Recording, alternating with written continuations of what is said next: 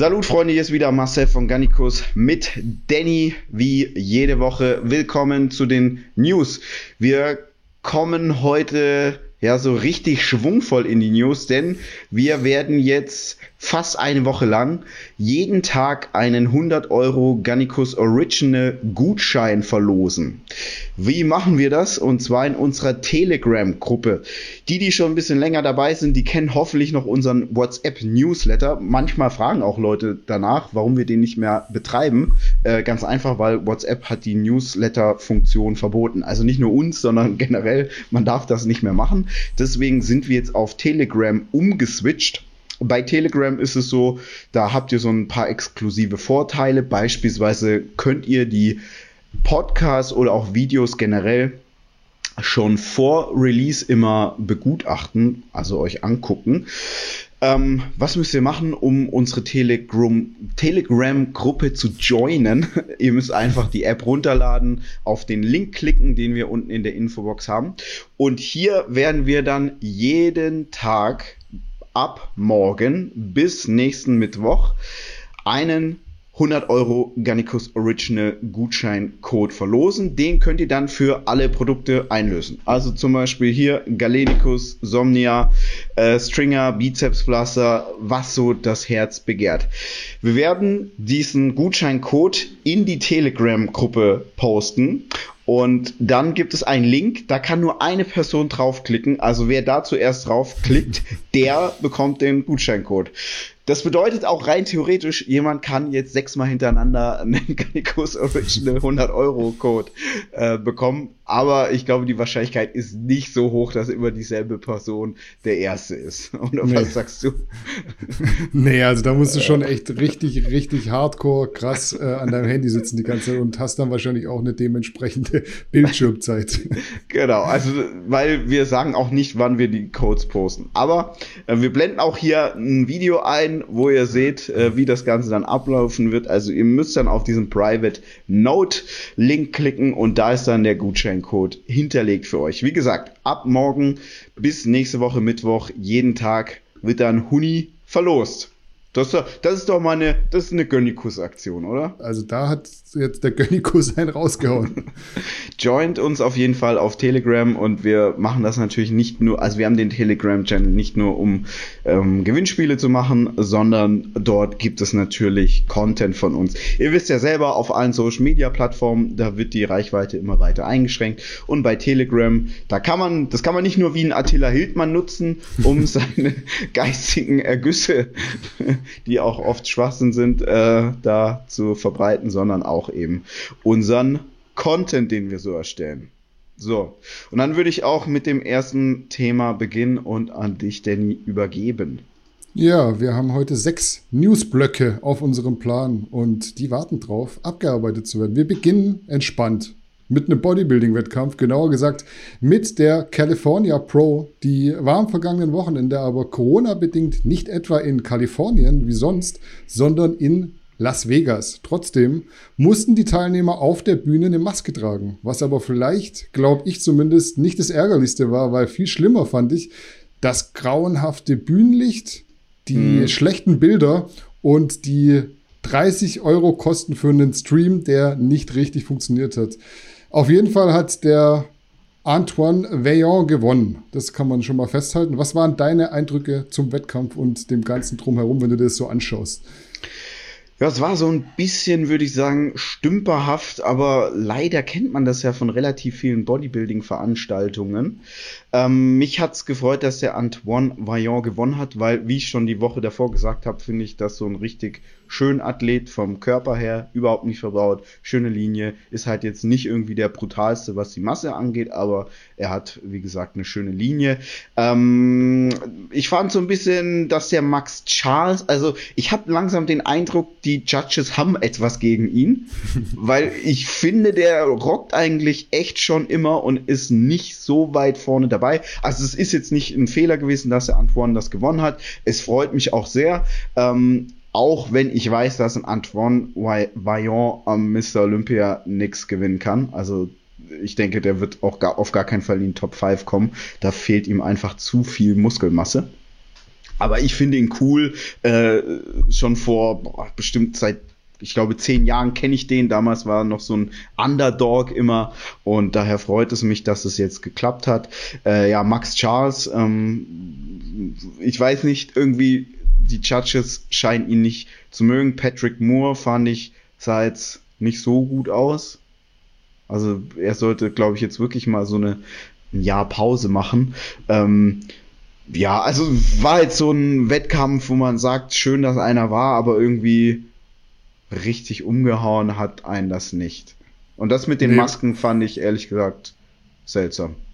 Ja, Masken finde ich äh, absolut behindert irgendwie aus so einem Wettkampf. Also dann würde ich lieber die Tests irgendwie ausweiten ja. oder intensivieren, dass du da wo ja auch so ein bisschen Mimik äh, mit reinspielt bei einem, bei einem Wettkampf, äh, bei dem Körper äh, beurteilt werden, wenigstens so ein gutes Gesamtbild hast. Max Charles fand ich auch gut wieder, muss ich definitiv sagen. Ähm, der hat jetzt aber dadurch, glaube ich, vier Punkte aufs Konto bekommen und wäre mhm. Stand jetzt qualifiziert nach Punkten. Der macht aber mhm. weiter. Also ich glaube, der will auf die Chicago Pro auch noch gehen, weil mhm. der scheint zu wissen, eigentlich bin ich immer nah dran und eigentlich bin ich auch gut, aber irgendwas scheint den Judges noch zu fehlen. Ja, ich verstehe es nicht so ganz, aber wenn er jetzt weitermacht, man muss ja auch sagen, so stark sind die Teilnehmerfelder in den nächsten Monaten nicht. Ich bin mir sicher, der wird dann auch, auch mal einen Sieg mit nach Hause nehmen. Mhm, vielleicht der Vollständigkeit halber, wie immer, die Top 6, also wie schon gesagt, Antoine Veillon auf Platz 1, auf Platz 2 Max Charles, 3 dann überraschenderweise An Nguyen äh, und äh, der hat den Patrick Moore ausgestochen auf Platz 4. Mhm. Platz 5 Eddie äh, Bracamontes und Platz 6 äh, Mohammed Shaban aus Ägypten. Nicht zu verwechseln mit Hassan Mustafa, ebenfalls aus Ägypten. Der war ja zwischenzeitlich im Krankenhaus, weil er sich aus seinen Hämorrhoiden mhm. eine Infektion zugezogen hat quasi. Deshalb war auch, er nicht in Bestform. Auch bitter. Sehr bitter. Wurde aber trotzdem Achter. Finde ich respektabel für einen ausländischen Athleten, der dann noch äh, weiter reist, im Krankenhaus war, doch noch startet und sich in den Top Ten platziert. Man muss aber auch sagen, aktuell die Bodybuilding-Wettkämpfe vom Teilnehmerfeld ist das immer relativ schwach. Ja, ist Also die Big Names so. fehlen meistens. Ja, ich denke auch ganz viele haben einfach dieses Wettkampfjahr so ein bisschen abgeschlossen, mhm. weil sie sich einfach nicht vorbereiten wollen auf irgendwas, wo sie nicht wissen, ob es tatsächlich stattfindet am Ende. Unser zweites Thema für heute ist ein eher unschönes. Der Ehemann der Fitness-Ikone Michelle Lewin, der Jimmy Lewin, liegt mit kritischem Zustand im Krankenhaus. Diagnose stand jetzt, ich fasse mal zusammen, akutes Leberversagen, akutes Nierenversagen, Herzinsuffizienz mit Aneurysma der Aorta ascendens und eine Aortendissektion. Ich bin jetzt kein Experte, aber das hört sich definitiv nicht gut an. Das kann ich auf ja. jeden Fall sagen. Leberwerte beispielsweise sind runtergegangen von 2800 auf 1800 und von 4300 auf, 1300, äh, auf 3500, was aber immer noch sehr hoch ist für mein Empfinden. Wie schätzt du die Lage ein? Kann man da von einer positiven Tendenz sprechen oder ist es eigentlich die falsche Begrifflichkeit in dem Fall? Also da ich kein Mediziner bin, will ich das jetzt medizinisch gar nicht so detailliert einordnen. Ich denke, es ist eine Worst-Case-Szenario, ein Worst-Case-Szenario. Ähm, Michelle Lewin ist ja auch ein Medienprofi, die würde das nicht posten, wenn es nicht ernst wäre, weil ich habe die jetzt nie so kennengelernt äh, wie jetzt so manchen Fitness-YouTuber, der dann irgendwie jede Erkältung maximal äh, Publicity stark ausschlachtet. Ähm, aber auch Michelle Lewin kenne ich persönlich nicht, aber ich habe sie jetzt über die Jahre nicht so wahrgenommen. Ähm, die Frage, die man sich natürlich stellt, wenn man den Jimmy Lewin sich anguckt, das ist jetzt körperlich äh, ein ziemlich fitter Typ, Mitte 30, also er ist 35, äh, muss man dazu sagen, äh, definitiv in einer super Form. Ähm, ich weiß, das ist jetzt nicht der muskulöseste Athlet, aber der ist halt schon immer echt shredded, also zumindestens das, was er da äh, postet und ich bin mir auch ziemlich sicher, er ist nicht natural Jetzt werden viele sagen, oh, der wiegt doch nicht 120 Kilo, das kriegt man doch natural hin. ich sage nein, also diesen prallen, definierten Look, ähm, das haben nur Deutsche und Schweizer Naturalathleten, aber ansonsten ähm, ist das nicht so. Also wirst du mir wahrscheinlich recht geben, du würdest ihn jetzt auch nicht als Lifetime Natural einordnen. Nee, würde ich nicht Oder? machen. Und ja. ich finde es interessant, dass du es ansprichst, weil ich glaube, das wäre jetzt wieder so eine der Diskussionen, die unter dem Video losgegangen wären, ob es jetzt an den Steroiden liegt. Ich wäre jetzt da auch nicht abgeneigt, dem zuzustimmen, weil da sind halt dann diese Härtemacher wahrscheinlich im Spiel, aber das ist, glaube ich, an der und Stelle so ein bisschen despektierlich. Organe halt immer besonders blöd. Was ich, also ich will jetzt nicht sagen, das liegt daran, ja, ich weiß nee. es ja nicht, aber was ich sagen möchte ist, sollte er genascht haben, ähm, das mit dem multiplen Organversagen, das kann das natürlich schon negativ beeinflusst haben. Und was ich mir dann immer denke, wenn ich in dieser Situation wäre, ich glaube, ich wäre so von mir selbst sehr, sehr abgefuckt, weil ich mir denken würde, ey, was jetzt das wert? Weil, Stand jetzt, äh, hängt er an der Dialyse und das ist ich, ich hoffe, dass ich niemals in so eine Situation kommen werde, aber ich weiß das von Personen, die schon an der Dialyse waren, dass das so wirklich nichts ist, was man erleben möchte. Also das ist weit entfernt von irgendwie mal Blut abnehmen. Nee, das bestimmt dein Alltag, weil du ja in regelmäßigen Abständen dein Blut reinigen musst. Und das ja. ist auch nichts, was man mal dann einfach ausfallen lassen kann, weil es jetzt zeitlich gerade nicht passt. Richtig, ja. Daher kann man nur hoffen, Jimmy Lewin, alles Gute. Und ähm, das macht einen auf jeden Fall nachdenklich. Und ihr seht selbst so ein, muss man ja sagen, äußerliches Traumpaar, wie die beiden sind. Das ist so alles immer nichts wert, wenn die Gesundheit dann nicht mitspielt. Nee, beste Genesungswünsche an der Stelle auf jeden Fall. Yes. Wir kommen zum nächsten Thema und widmen uns damit Pamela Reif, der ich glaube größten deutschen Fitness- Influencerin mit Abstand? Pamela oder Pamela? Eine gute Frage. Schreibt es in die Kommentare. Ich bin nicht ja. so im äh, weiblichen Influencer-Game, äh, was sich auf Mainstream ausrichtet, am Start. Aber die Pamela, Pamela, wie auch immer, stand jetzt nach März 2019 erneut wegen Schleichwerbung vor Gericht. Und zwar wird ihr der Verstoß gegen Markenkennzeichnungspflicht vorgeworfen. Pamela sagt, sie hätte kein Geld für die vermeintliche Werbung bekommen, sondern ihre Follower nur nett und kostenlos mit Tipps versorgt. Der Richter sagt, in Transparenz, man hätte den kommerziellen Hintergrund der Posts und das Fördern fremden Wettbewerbs kennzeichnen müssen. Vorerst Urteil gefallen, Revision ist aber möglich. Auf welcher Seite positionierst du dich? Auf der von Pamela Reif oder auf der vom Oberlandesgericht Karlsruhe in dem Fall? Du bist ja auch eine Art Influencer. Boah, ich würde nicht mich als Influencer bezeichnen. Ähm, aber aber gerade schön in die, in die, Kamera gehalten. ja, also ich finde, wenn man selbst die Dinge produziert und ähm, dann dafür einsteht, ist man kein Influencer. Aber ich will jetzt auch nicht hier sagen, ich bin der krasse Unternehmer, weil das Wort ist auch so verbrannt. Entrepreneur. äh, Entrepreneur, ja. Ähm, wir sind einfach Macher, wir machen unser Ding so. Äh, also die Pamela, ich habe die mal live gesehen. Ähm, die ist auch in echt wirklich sehr hübsch, muss man sagen. Es ist so sehr schwierig, weil auf der einen Seite, ähm, also mich fragen ja auch Leute, hey Marcel, ähm, was findest du die Coca-Cola besser oder die Pepsi Max? Und dann sagt man, keine Ahnung, die Pepsi Max trinke ich lieber. Ähm, ist man das, also ist es deswegen Schleichwerbung, wenn man da nach der Meinung gefragt wird und die Pamela Reif, die wird ja auch noch irgendwie ganz normal einkaufen gehen und sich irgendwie Artikel kaufen, die sie dann verwendet die wird ja auch, keine Ahnung, die wird eine Versicherung haben, so ganz alltägliche Dinge, die halt jeder Mensch hat. Ähm, es ist so ein bisschen schwierig, weil die, die die Gesetze bei uns in Deutschland machen, sind ja gerade was das Internet angeht, nicht immer ganz so da mit dabei. Ja? Für die ist ja. das ja Neuland.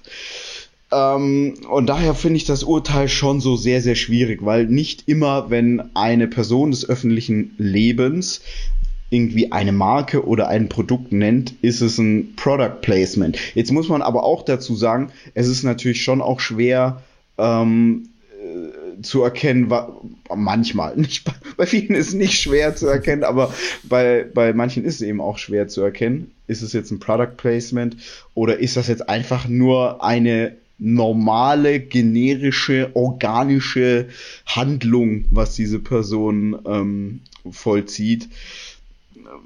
Ich glaube, das Ende vom Lied ist, dass sie halt in Zukunft nie irgendwelche Produkte, Markennamen oder sonst irgendwas nennen wird, ähm, damit sie auf der sicheren Seite ist, damit sie da nicht jedes Mal irgendwie eine Abmahnung kassiert. Aber man muss jetzt ja das auch mal weiter denken.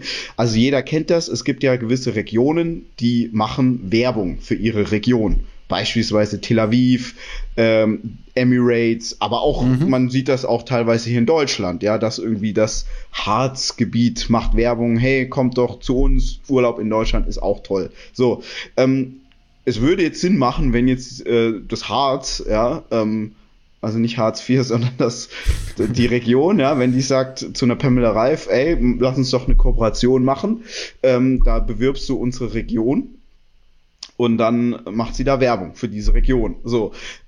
Aber es gibt ja Millionen von Menschen und ich mache das ja auch, wenn ich irgendwo in einem Restaurant bin oder sonst irgendwo, dass ich den den, den Ort tagge, ja. So, das eine Mal ist es Werbung, das andere ist halt das Taggen, weil man dort ist. Ist es dann ist das dann auch Schleichwerbung. Weil ja. wer weiß jetzt das Hotel, wo ich war, ob äh, vorletzte Woche, ob ich da was für bezahlt habe oder ob die gesagt haben, hey Marcel, du bist ein Influencer, äh, wir geben dir eine Woche gratis, tag uns einfach alle zwei Tage. Passt. So, das kann halt dann keiner überprüfen. Daher, ich finde das schon sehr, sehr schwierig und ich muss sagen, ich bekomme das jetzt nicht aus dem Ausland mit, dass sich die Regierung so schwer tut, Gesetze zu finden für diese neuen Gegebenheiten. Ja, also ich finde es ganz ehrlich ein bisschen affig, da so ein Theater draus zu machen, weil ich stelle mir immer so vor, äh, wie du sagst, auch eine Pamela Reif muss irgendwas anziehen, muss irgendwas essen. Und wenn du dann irgendwie mit voller Überzeugung in deinem Privatleben eine Adidas-Hose kaufst, dann ist es irgendwie blöd und viel unnatürlicher nachher zu sagen, ja, wisst ihr, ich habe da jetzt eine Hose gekauft, die ist von der Marke mit den drei Streifen. Ich darf die jetzt hier nicht nennen, weil sonst, also ich weiß ja, nicht. Also du kannst ja auch nicht, du kannst ja auch nicht alles blurren, ja. Also wenn ich jetzt hier das Wasser trinke, ja, das Märkisch Kristall, ja, ja. so und das sieht dann jemand, ja, ich trinke das halt, aber ich kauf das immer. So, ähm, finde ich, ja, ich, wie du sagst, affig trifft glaube ich gut auf den Punkt. Was wäre so dein Ansatz so zum, zum Schluss äh, für so einen äh, Gesetzesentwurf, nenne ich es mal? Ja, ich finde es schwierig. Also ich finde es auch irgendwie Quatsch, äh, eine Kennzeichnungspflicht für Werbung, ähm, weil am Ende des Tages kann das halt auch nicht, wie ich vorhin schon gesagt habe, das kann nicht jeder kontrollieren. Ähm, ich denke, wenn es Werbung ist und Werbung sein soll, dann werden das die meisten einfach schon aufgrund dessen ähm, dokumentieren und ausschildern, weil dann wird ja auch ein Link gesetzt, ein Profil getaggt, etc. etc. Und ähm, wir leben halt schon immer in einer Welt, in der es gewisse Personen mit Influence gibt, das gab es ja auch schon in den 90ern, ja. Und da war es ja auch so, dass dann irgendwie ein Star wie Michael Jackson oder Shaquille O'Neal, der hat dann auch irgendwie, keine Ahnung, in einem TV-Interview ein weißes T-Shirt mit so einem Kragen gehabt und danach sind alle los und haben sich so ein T-Shirt geholt, ja. Aber nicht, weil der das jetzt bewusst wollte. Also, das gehört halt dazu. Es gibt Menschen, die sind einfach gewisse Leitfiguren und andere ahmen das nach. Ja, also ich finde es schwierig, insgesamt immer den Konsumenten mit der größten Dummheit zu bevorurteilen. Das ist so, genau. das, man müsste es eigentlich von der anderen Seite aufrollen und mehr Aufklärung für die Leute betreiben, anstatt jetzt irgendwie den Leuten, die bloß ihr Privatleben ins Internet tragen, irgendwelche Vorschriften zu machen, was sie jetzt wie zu bewerben haben, wenn sie mal irgendwie ein T-Shirt anhaben. Das finde ich so den besseren Ansatz. Ja.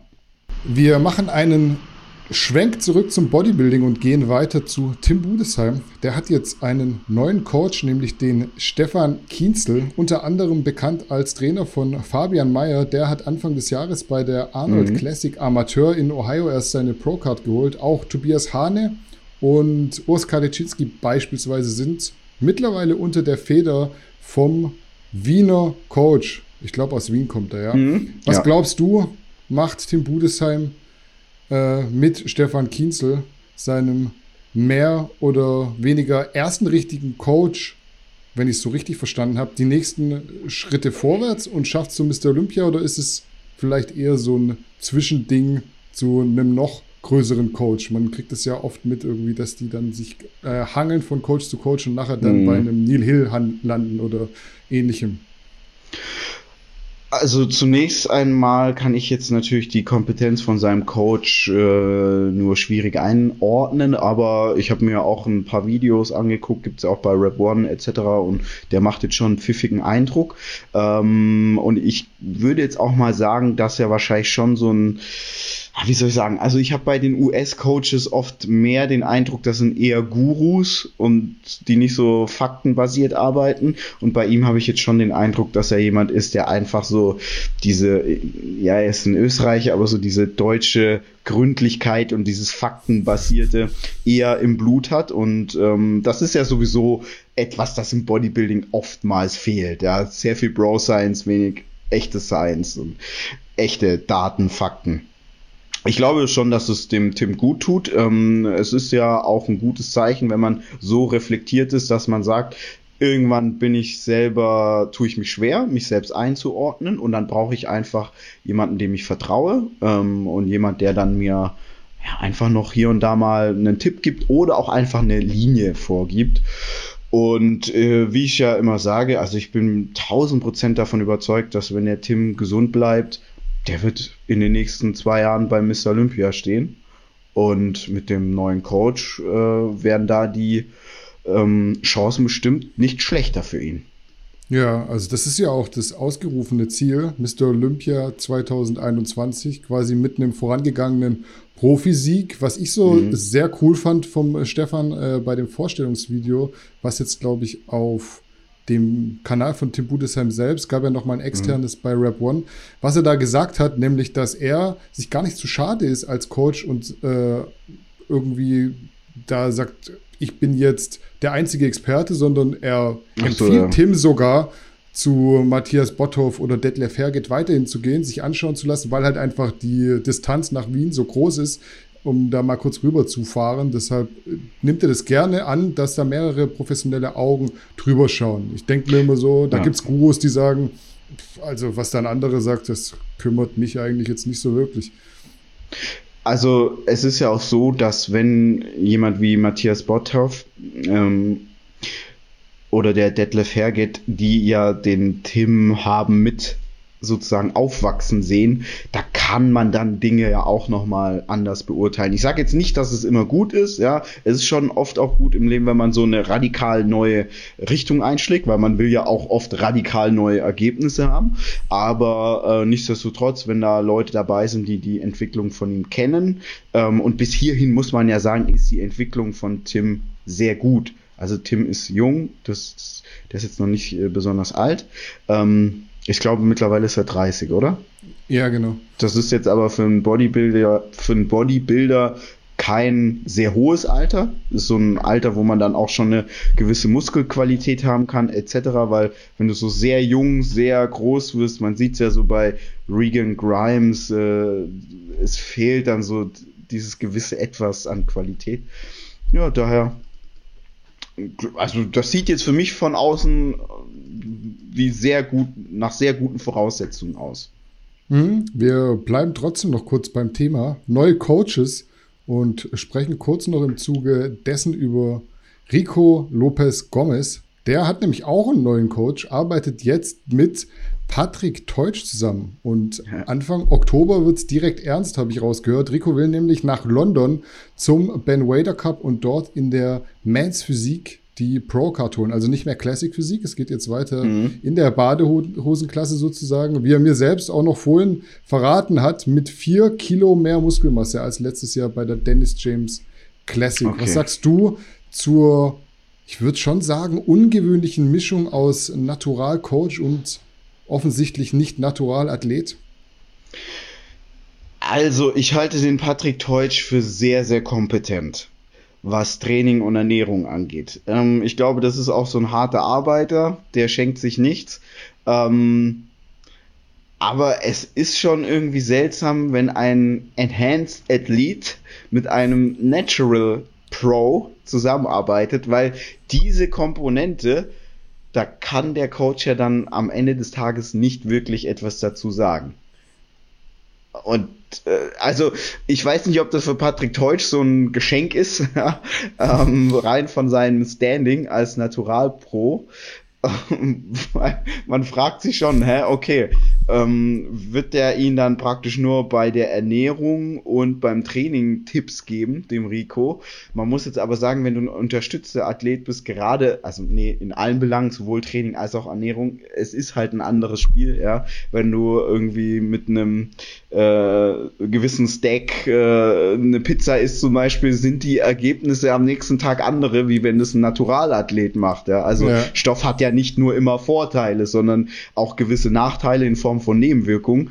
Ähm, und dafür kann man eh mehr und weniger prädestiniert sein. Also ähm, ich finde es auf jeden Fall spannend. Ich finde auch spannend, dass der Rico, jetzt hat er, also er hatte schon echt viele Coaches, äh, einige Klassenwechsel.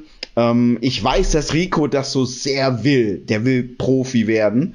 Ähm, ich würde aber sagen, wahrscheinlich würde ihm so ein bisschen mehr Kontinuität mit den richtigen Menschen besser tun. Ist jetzt so also, meine Einschätzung. Ja, ich finde es vor allem mal sehr mutig, nicht mal nur vom Rico, sondern auch von Patrick, mhm. weil diese, diese äh, nachhelfende Komponente, die ist ja wirklich eine große, also die kann schon in äh, Physik einen großen Unterschied machen am Ende des ja. Tages, vor allem wenn es halt so auch Richtung Wettkampfvorbereitungsende geht. Also ich finde es so ein interessantes Experiment, äh, zu dem ich eher so einen negativen als einen positiven Gedanken habe. Jetzt einfach, weil die Erfahrung schon da sein muss, meiner Meinung nach, wenn ein Coach mit einem äh, nachhelfenden, unterstützenden Athleten zusammenarbeitet. Aber ich lasse mich da gern eines Besseren belehren. Ich gönne dem Rico die Pro-Card. Ich weiß, wie du sagst, der will das unbedingt. Ich denke auch, es ist möglich.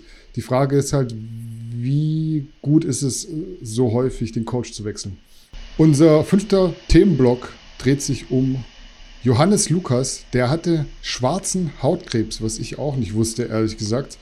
Problem ist auf jeden Fall, dass Johannes seinen linken Quadrizeps nicht mehr ansteuern kann und sich deshalb natürlich auch logischerweise eine sichtbare Disbalance entwickelt hat. Drei Kilo Unterschied sind zwischen rechtem und linken Bein laut DEXA-Scan. Und weil ihm damals bei der Entfernung des Melanoms auch Lymphknoten aus der Leiste entnommen wurden, geht er jetzt zur sogenannten Narbenentstörung, wobei mhm. das vernarbte Gewebe behandelt und der Energiefluss wiederhergestellt wird. So habe ich es jetzt zumindest insgesamt verstanden. Erste Frage, hast du schon mal was von Narbenentstörung gehört? Und zweitens, wie scheiße ist es für einen Bodybuilder und Powerlifter, wenn man ein muskuläres Problem hat und trotz vieler verschiedener Experten offensichtlich das Problem nicht so wirklich findet? Also ich kenne mich mit der Narben, wie heißt das?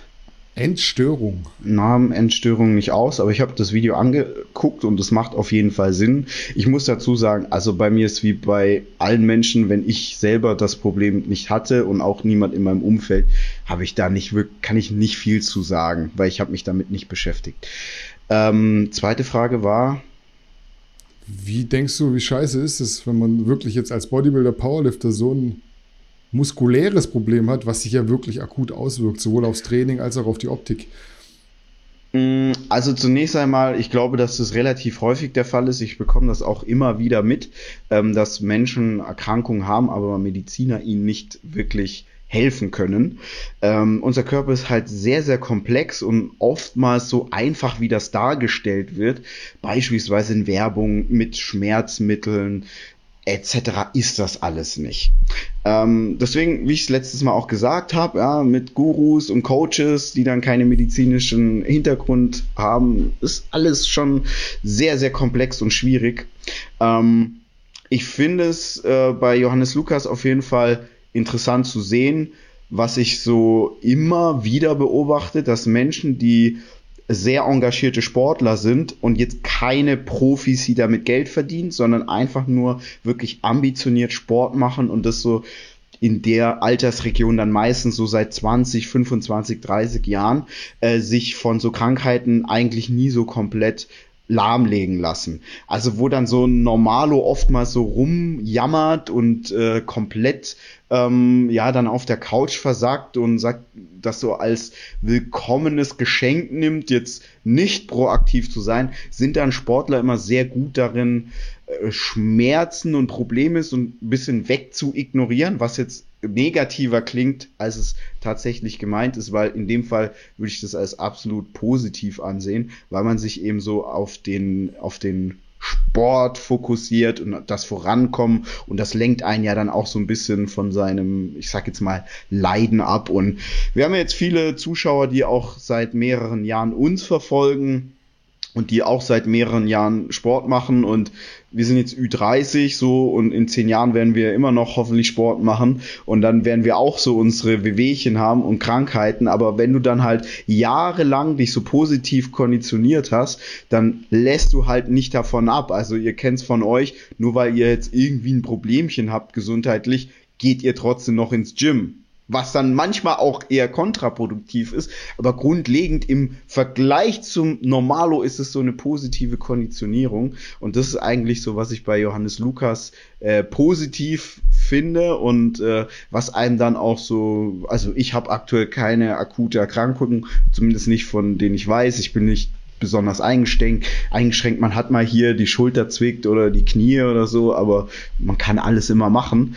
Ähm, und das hält mich dann zuversichtlich fürs Älterwerden. Aber da kannst du auch mal ein bisschen was zu sagen, weil deine Krankenakte ist ja deutlich dicker als meine, vor allem was die Gelenke angeht. Das sind ja meine Wehwehchen wirklich nur Wehwehchen dagegen. Ja, also ich finde es ziemlich inspirierend, was der Johannes Lukas macht. Der lässt sich, wie du sagst, nicht unterkriegen. Bei mir ist ja auch so äh, Knie kaputt, Schultern kaputt. Und ja. ich habe noch nichts von Narbenentstörung gehört, aber was sehr lustig und interessant vielleicht ist, ich war auch äh, oder bin in äh, physiotherapeutischer Behandlung, sowohl mit den Schultern als auch mit dem Knie. Und ich hatte auch nach meiner letzten Knieoperation immer richtig krass Probleme, meinen rechten Quadrizeps zu spüren. Und wir sind jetzt neulich auch darauf gekommen, die Narben zu behandeln, weil da kommen mhm. ja dann nachher äh, Geräte rein, Arthroskope und was es da alles gibt. Und man muss natürlich auch drin rumschnibbeln, dann musst du da aufmachen. Also ich habe zwei Arthroskopiennarben, eine, eine Narbe, die äh, quasi aufgemacht wurde, um die Patellasehne zu versetzen und da zwei Schrauben reinzusetzen und direkt am Knie auch nochmal eine große Narbe und die können schon, was die Spannungszustände und die neurologische Anstörung angeht, Probleme machen und seitdem diese Narbe behandelt wird, habe ich zunehmend mhm. Besserung. Also es ist schon echt interessant, dass der Johannes da ein Video dazu gemacht hat. Ich kann das definitiv bestätigen, dass solche Narben Probleme machen können. Ich habe jetzt nicht Narbenentstörungen gegoogelt oder wir haben das auch nicht so genannt, aber solche Therapien gibt es auf jeden Fall und auch Physios mit, ich sage jetzt mal, einem Blick über den Tellerrand hinaus machen das nach Operation. Was man vielleicht so sich äh, ja merken kann oder mitnehmen kann, so habe ich das auch kennengelernt. Es ist mit Medizinern wie mit allen in Anführungszeichen Dienstleistern. Äh, es gibt eben Leute, die sind wahnsinnig passioniert in dem, was sie tun, sehr engagiert, immer up to date, die nerden sich da richtig rein, die leben und lieben das. Und dann gibt's eben einfach Menschen, die machen so Dienst nach Vorschrift.